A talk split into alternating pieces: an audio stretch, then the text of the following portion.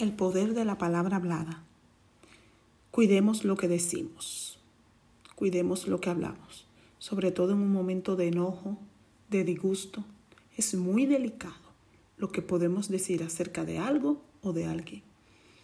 Y vemos un ejemplo claro en la base de nuestra vida, como creemos que es la Torah para nosotros.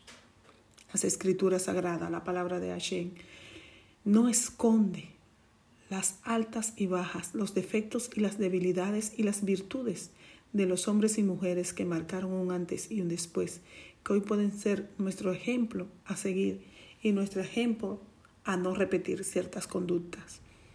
Uno de los mayores patriarcas del pues, pueblo Israel, Jacob Davinu, un hombre realmente fiel, constante, un hombre que luchó y fue persistente ante lo que quería, con un testimonio de valor, de trabajo, de esfuerzo intachable.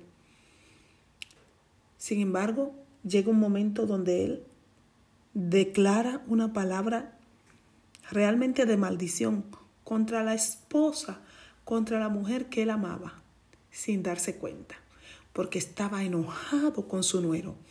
En el capítulo 31 de Génesis, o Bereshí, como lo conocemos, en su verso 32 específicamente, Labán, el papá de Raquel y Lea, se fue detrás de Jacob cuando se fue ya de mudanza de su casa, de Arán, para irse a lo que era Siquén, o la tierra prometida, hoy conocida como Erex Israel. Ah, Raquel, su hija, quería que su papá dejara de servir a los ídolos, dejara de, estar idolatrando eh, servicios a otros dioses. Y de alguna manera ella creyó hacer el bien y hurtó, es decir, robó los ídolos de su padre Labán. Y Labán no sabía que Jacob se había ido ya con sus hijas y sus nietos y persiguió a Jacob hasta encontrarlo en el camino. Dice la palabra que duró siete días detrás de él hasta que lo pudo encontrar. Pero esta parte específicamente donde queremos dirigirnos es que Raquel hurtó los ídolos, lo escondió debajo de ella. Y como Labán le estaba reclamando a Jacob la situación que estaba pasando, Jacob en el verso 32, verso 33 en adelante del capítulo 31 de Génesis habla y dice, a quien fuera hallado lo que es tuyo, tus ídolos, tus dioses, ese muera y no quede vivo delante de nuestros hermanos. ¡Wow! ¡Qué triste! Más abajo dice el verso, y Jacob no sabía que Raquel lo tenía.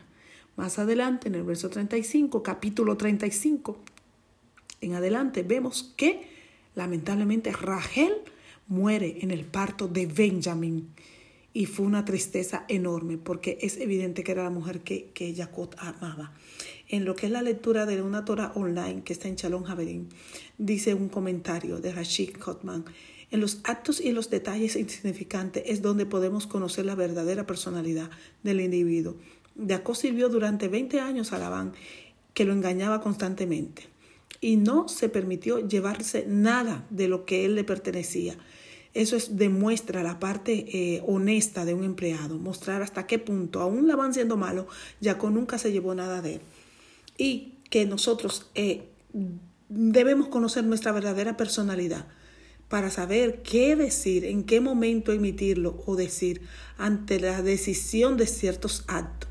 Jacob, por una palabra de su boca, imagínate un profeta, un patriarca, mató a su esposa antes de tiempo. Hace que cuidemos nuestra palabra, cuidemos lo que decimos a nuestros hijos y aún a nosotros mismos, porque somos atados por los dichos de nuestras bocas. Raquel había hurtado los ídolos o terafín de la casa de su padre para salvarlo de la idolatría, pero Jacob no sabía esto y pronunció la maldición en, los versos 52 en adelante, que según el Misdras causó más adelante la muerte prematura de ella. En el capítulo 35, verso 19, no hagas salir de tu boca ninguna palabra dura.